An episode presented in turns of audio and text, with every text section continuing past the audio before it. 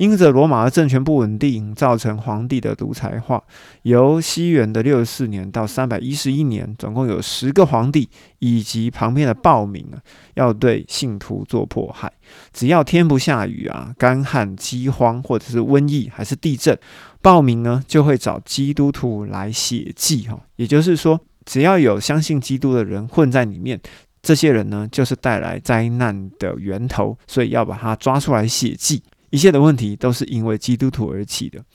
而信徒的内部呢，高举了殉道，鄙视叛教，遵从殉道者，并且刻意的收集殉道者的遗骨或者是遗物加以收藏。又会定下每年的某一个时间对死者的纪念，这就成为圣人以及圣徒敬礼传统的开始。再加上初代教会的假教师继续混在信徒当中，于是就开启了内外夹杀的士美拿的逼迫时期。对于外患方面哦，尼禄皇帝在西元的六十四年烧了罗马城六天六夜。而且呢，把罗马的十四个街区烧了十区哦。如果换成今天的台北市哦，大概只剩下内湖南港加信义区没有烧到哦，其他的整个台北全部都烧光光了。而罗马的居民呢，普遍相信尼禄皇帝是为了取悦爱妃而纵火。所以皇帝为了要消除百姓对他的疑虑，他就把纵火的罪推到不会反驳的基督徒身上，而且用极为残忍的方式呢来惩治基督徒。在竞技场里面，很多基督徒被迫被穿上兽皮，让他们看起来很像野兽，然后就放出一大群猎犬，让这群人活活的被咬死。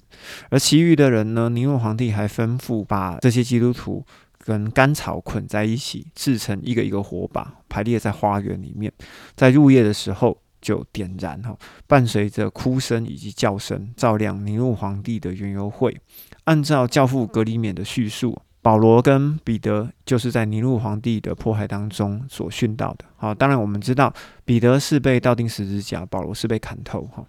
这就是在尼禄皇帝手下所完成的事情。接着下一个皇帝就叫多米田。多米田呢，从西元八十一年开始执政。这个逼迫浪潮他起来的时候呢，他自称自己为神哦，于是把很多的金银塑像放在京城的各处，命令百姓要膜拜，要求百姓以我们的主、我们的神来称呼皇帝多米田。因为基督信仰的人只能拜上帝啊，所以多米田下令大规模搜捕基督徒，要置他们于死地，就连他的表弟一家也不能幸免哦。多米田皇帝的表弟格利文斯被判处死刑，而他的妻子呢，则被放逐到一个小岛上面。我觉得这个妻子被放逐的小岛呢，应该就是拔摩岛，跟约翰被放逐的位置是一样的。原本这个表弟的两个儿子被指定为皇位继承人，但是呢，之后也销声匿迹了哈。而后来多米田被人刺杀之后，约翰就从巴罗摩岛离开，回到了以弗所啊，所以才有今天可以看得到的启示录。第三个皇帝是图拉真啊，这是从西元的九十八年到一百一十七年。他维持一贯严惩基督徒的原则，凡接到举报的基督徒就要彻底调查，并且要求那个人哈，也就是那个基督徒，向罗马皇帝的像要奠酒献祭，以示清白，不然的话就要处决。图拉真他曾经派遣一个德高望重，就是有受过高等教育的一个人，叫做皮里纽。皮里纽就问图拉真皇帝说：“啊，我应该怎么样来处理这一群基督徒呢？”于是，图拉真他就回答说。你处理这些控诉为基督徒的案件当中做的都非常的好。对于那些否认自己是基督徒的人，哈，就是自己是基督徒，但是否认自己是基督徒的人，必须要证明自己嘛。于是就叫这些基督徒要敬拜我们的神，哈，也就是那些异教的神，表示他们的清白。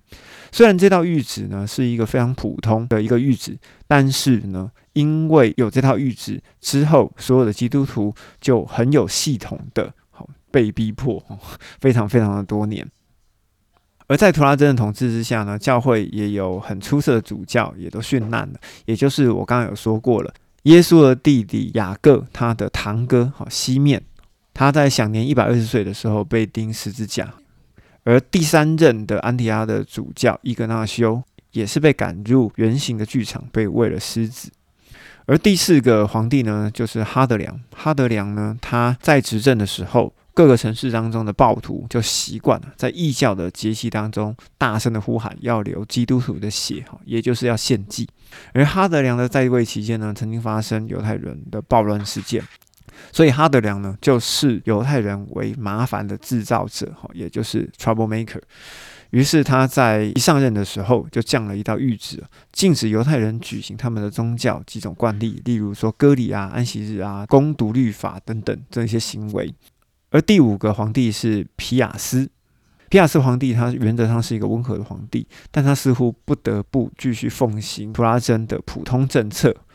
而当他在位的时候，曾经有一些灾难，结果呢，激起了这群暴民哈，也就是民众来攻击基督徒，也就是要血祭基督徒。这刚刚之前有讲过，也就是是一个猎巫行动。而士美拿主教坡吕贾，也就是在皮亚斯大帝的统治之下所殉道的。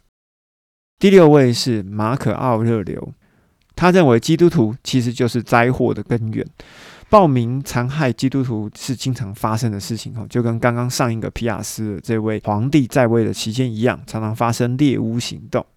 而奥热流呢，不单没有阻止暴民的行动，反而呢从中鼓励他们哈，并且创立一种密探制度以及严刑拷问制度，用来对付基督徒。按史学家沙夫的描述。殉道者的尸首布满了整个街头，那些尸首被肢解以后被焚烧，骨灰则被散入河当中，为了要避免这些神的仇敌污染的大地。而在这段时间，我们看到很多的殉道的故事，当中有一位基督教辩护称谏的教父尤斯丁，也是在这个时候殉道。第七位皇帝是德修。德修一上任之后，就下令很有系统的开始消灭基督教，并且命令每一位公民全部都要到神庙跟诸神的面前献祭，然后才能够取得一张由政府所发出的证明文件。任何的公民如果没有携带这份文件在身上，一经查证，就会立即被政府拘禁，并且呢，要在政府的特别委任的委员会当中要进行补献祭。如果呢，你拒绝献祭，你立刻就会被判死刑。第八位是瓦勒良，瓦勒良在位的时候呢，奉行德秀的政策，就是前一位皇帝的政策，实施严厉的迫害基督徒的政策，禁止任何教会聚会，不少的长老跟主教都被判以极刑啊。在这次的迫害当中，居普良哈也是一位很有名的教士，就在这个时候殉道了。第九位是丢克里田。丢克里田皇帝连续发了三道谕旨，第一道是要毁坏基督教的所有的建筑物；第二道谕旨是要监禁一切主教跟长老；第三道谕旨是要使一切基督徒受酷刑。哈，在此之间，阿尔本哈这位教师也在这个时候也殉职了。第十位皇帝，也就是最后一位皇帝啊，叫做加利流，他的在位期间是三百零五年到三百一十一年。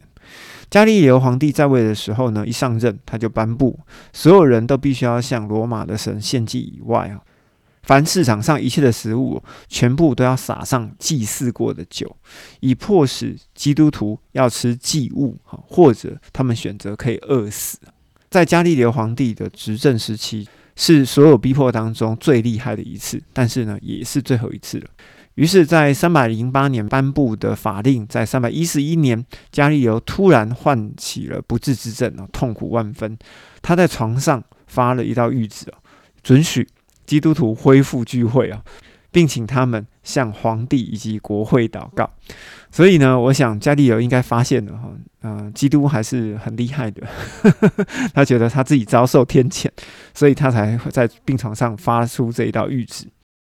我们必须要知道，从西元的六十年一直到三百一十年这段期间，有很多的信徒，大部分都为低下阶层的分子、无产阶级，或者是受欺压、受轻视的奴隶。而基督教在这段时间里面呢，被归为下贱的迷信，哈，所以呢，才会有报名的猎杀行动。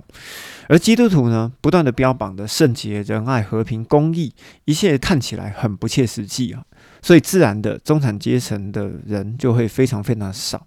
包含在尼禄皇帝烧罗马城的时候，也不为自己伸冤了。于是这一群基督徒就成为代罪者的最佳选择。